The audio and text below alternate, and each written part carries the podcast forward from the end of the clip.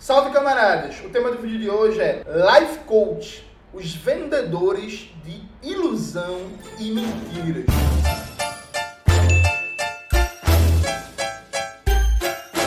Antes de começar propriamente o tema do vídeo do canal, quero muito agradecer a você que ajuda a manter e melhorar nosso canal a partir do Apoia-se. Seu apoio é fundamental para a gente continuar o nosso trabalho. Note, recentemente eu estava no Twitter, né? E aí eu vi um vídeo na página da Choquei, que era um cara mostrando a transformação do corpo dele, dizendo que em poucos meses ele mudou o corpo e por aí vai.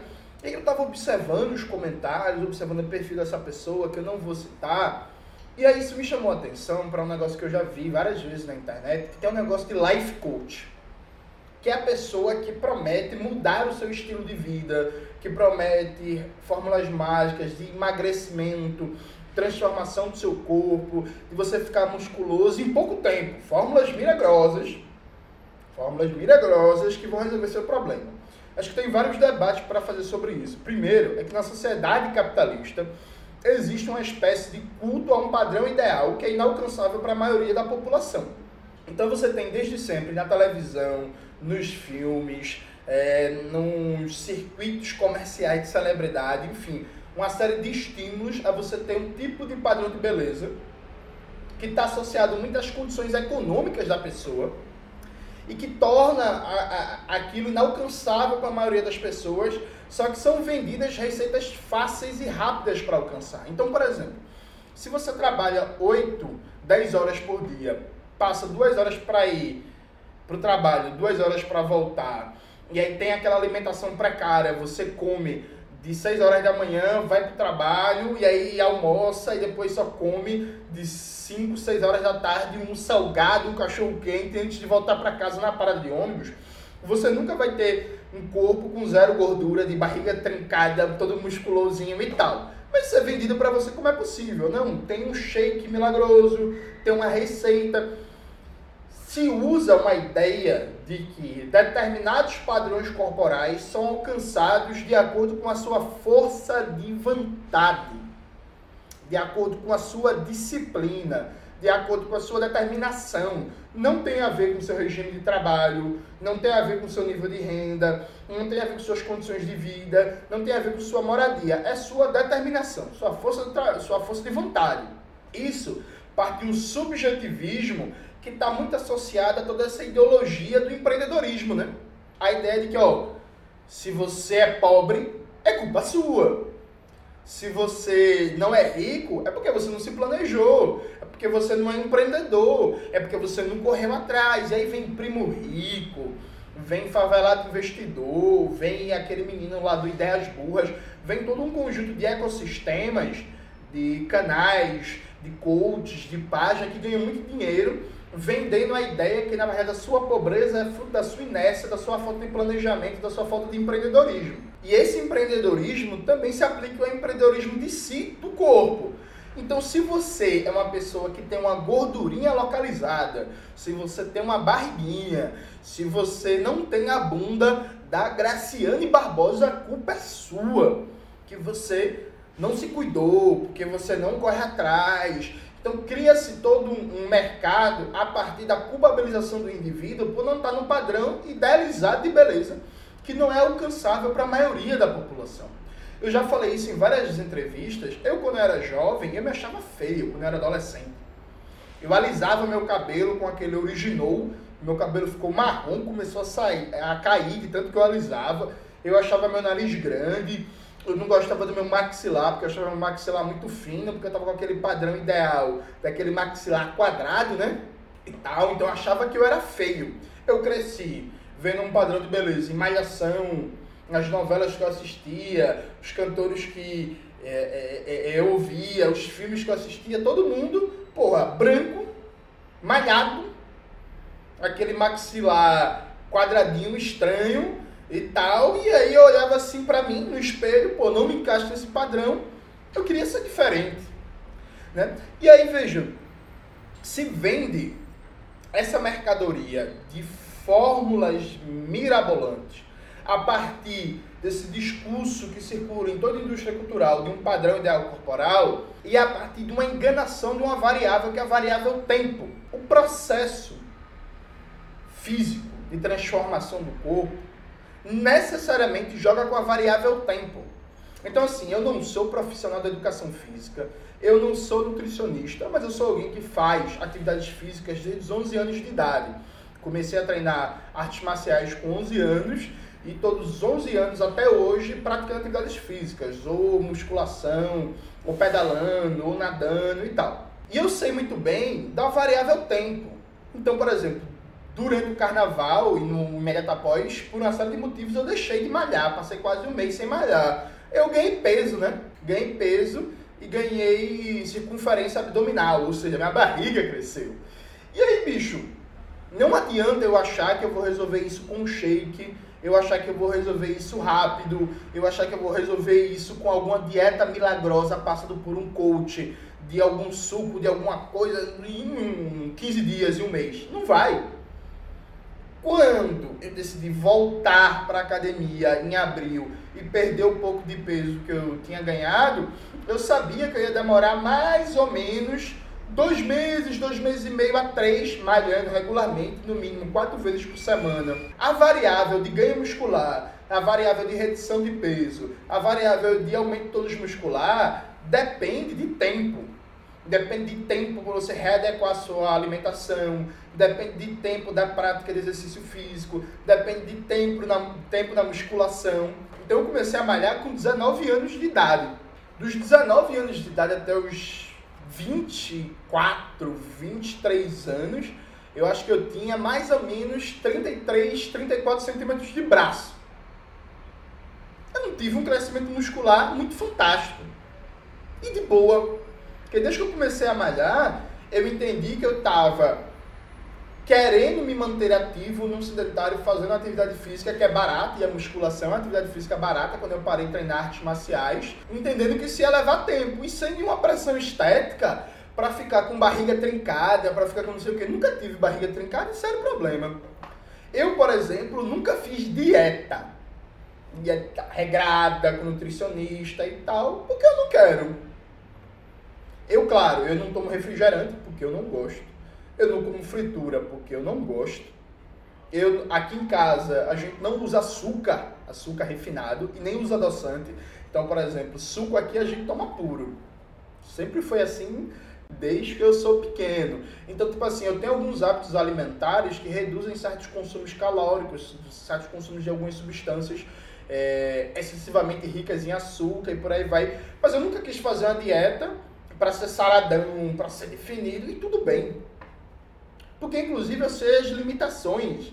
Eu sei que, por exemplo, eu, enquanto militante, que passei sei lá quantos sábados e domingos da minha vida, o dia inteiro numa reunião é, política, comendo só na hora do almoço e passando o dia tomando café e tendo estresse, que, sabe, meu estilo, meu ritmo de vida não me propicia ser um atleta com 2% de gordura no corpo.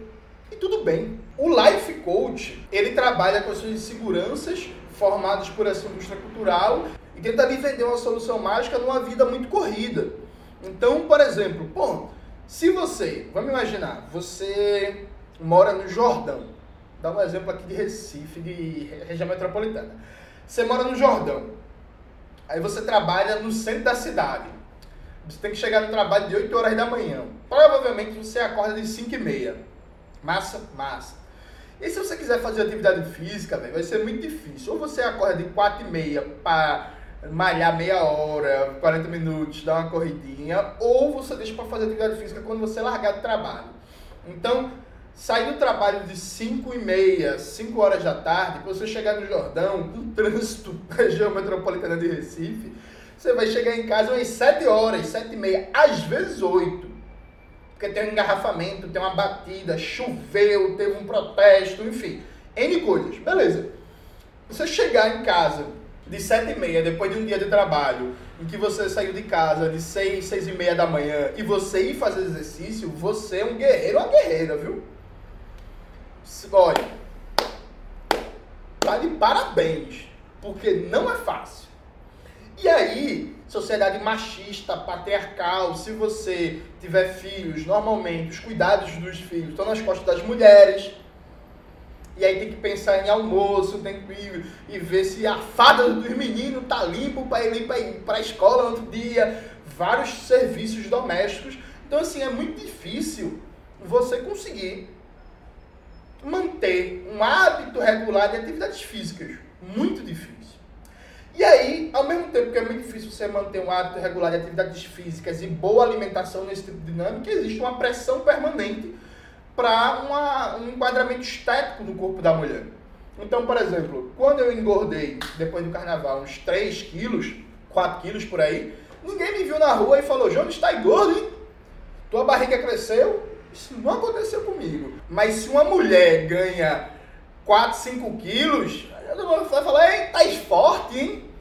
Ganhasse peso, tá buchuda, é? Tá buchuda, tá ligado? Então existe uma pressão permanente. Nesse, nessa dinâmica aí, ó, você não tem tempo adequado para cuidar como deveria e como poderia da sua saúde, da alimentação, de fazer atividades físicas, não ser sedentário. Aí vem uma pressão por um padrão corporal que você não se encaixa e vem a solução mágica. A dieta fantástica, o shake mirabolante. Por exemplo, deveria ser proibido, porque isso faz mal para a saúde das pessoas. Aquelas propagandas que, no lugar de uma refeição, no lugar de um almoço, de uma janta, tome o shake X, que você vai emagrecer. Percebe? Isso deveria ser ilegal, que isso faz mal para a saúde das pessoas. Mas tá tudo liberado. E aí, esse bagulho de coach são pessoas que normalmente não são formadas em nutrição, não são formadas em educação física, não têm preparação para lidar com as complexidades do corpo humano e vendem soluções falsas e mirabolantes, a partir inclusive de uma comercialização da sua imagem. Então, a pessoa posta uma foto com a barriga trincada, com zero gordura abdominal, que normalmente, inclusive, foi fruto não de exercícios e de dieta, mas de procedimentos estéticos, e diz assim: quer ficar assim? Olhe como eu estou, veja meu curso, veja o meu programa de treinamento, veja o meu programa de dietas. Percebe? E aí sai enganando as pessoas, ganhando rios de dinheiro. E aí, veja, eu tenho uma mensagem para vocês que é muito importante. Eu malho há mais de 10 anos, né? Comecei com 19 anos, estou com 33. Eu faço exercícios físicos há mais de 20 anos. E eu não tenho uma barriga trincada e tá tudo bem. Tem uma gordurinha aqui do lado, assim, tá tudo bem. Meu braço não é tão duro. É, é meio durinho assim, mas tá tudo bem. Percebe? Acho que a gente tem que entender que é uma ferramenta, inclusive, opressiva do capitalismo, a gente se culpabilizar por não ter um corpo ideal, que inclusive só é alcançável para quem tem um padrão de vida que não é o padrão de vida da maioria da classe trabalhadora. Então, sim, é uma ferramenta de criar mercado, é uma ferramenta da, da gente se sentir mal, esse tipo de padrão estético violento, opressivo, que é colocado, ah, não, porque mulher tem que ter barriga chapada, ah, porque não pode ter uma gordurinha de lado, ah, que tem que ter a bunda lá em cima, aí tem que ter o, o peito durinho, não sei o que. Quando a realidade da maioria da população, isso afeta mais mulheres, mas serve para homens também, quando a realidade da maioria da população, a população brasileira não tem tempo para fazer exercício. Ela até gostaria, mas ela não tem tempo. Aqui em Recife teve um programa bem interessante e positivo. Teve não, tem até hoje, que é o Academia da Cidade. Que é justamente essa ideia de colocar equipamentos para fazer exercício em praças públicas, equipamentos públicos para fazer exercício, para facilitar o acesso das pessoas ao direito à atividade física, ao direito ao esporte.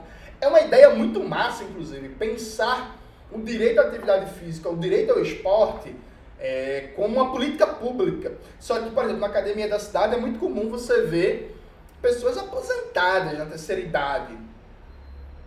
Sabe? É um pouco mais raro, não é que não tenha, mas é um pouco mais raro você ver um público na casa dos 20 a 30 anos. Porque da correria de curso, escola técnica, universidade, trabalho e corre, não sei o que, é muito difícil, velho. O debate real, e eu vou gravar um vídeo no canal sobre a concepção marxista de saúde, do processo saúde-doença. Mas veja, o debate real aí, você quer garantir à população brasileira o acesso a exercícios físicos, a cuidados corporais, tem que começar reduzindo a jornada de trabalho. e tem que começar criando um transporte de massas verdadeiramente eficiente. Fora disso, você vai estar tá só culpabilizando o indivíduo, tá ligado? Você vai estar tá numa lógica de culpabilizar o indivíduo por uma condição estrutural em que a possibilidade de se alimentar bem, de manter uma rotina saudável, de fazer exercício físico é muito difícil.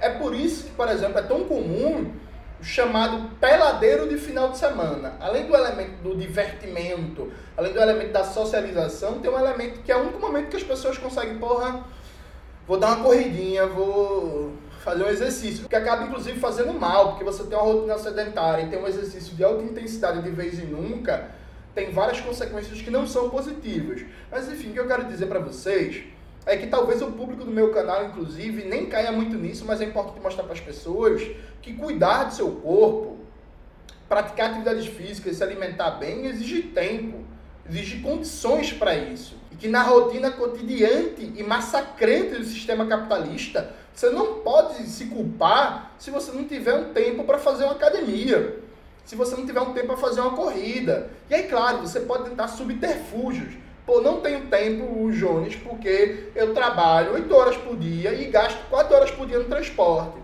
O máximo que eu consigo fazer é quando eu chego em casa fazer 15 minutinhos de um treino funcional bem rápido. Tudo bem, faça isso, vale a pena. É melhor, inclusive, para a saúde do que ficar sedentário. Se conseguir um acompanhamento de um educador, de um professor, uma professora de educação física, melhor ainda para evitar machucados, para evitar lesões, para fazer exercícios certos e por aí vai, sabe?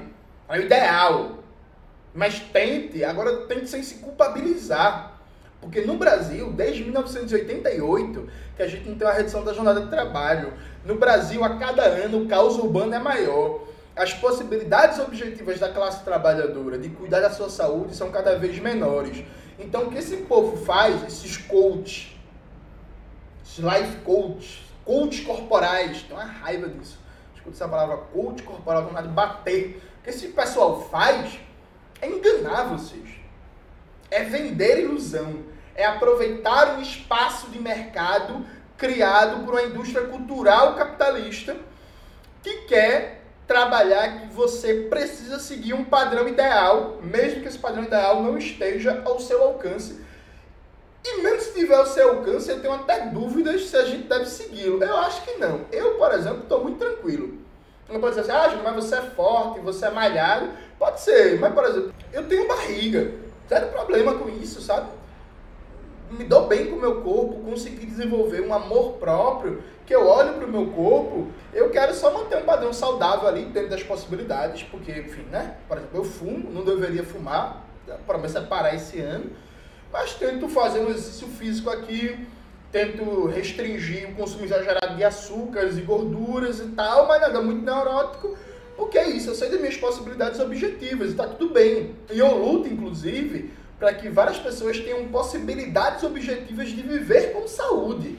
E hoje, a maioria das pessoas do Brasil não tem possibilidades objetivas de viver com saúde né? Mas repito, em outro momento do canal a gente vai gravar um vídeo sobre a concepção marxista do processo de saúde e doença. É isso, galera. Espero que vocês tenham gostado do vídeo de hoje. Não se esqueça de se inscrever no canal, ativar o sininho, curtir esse vídeo, compartilhar e tudo isso que vocês já sabem. Um beijo e até a próxima.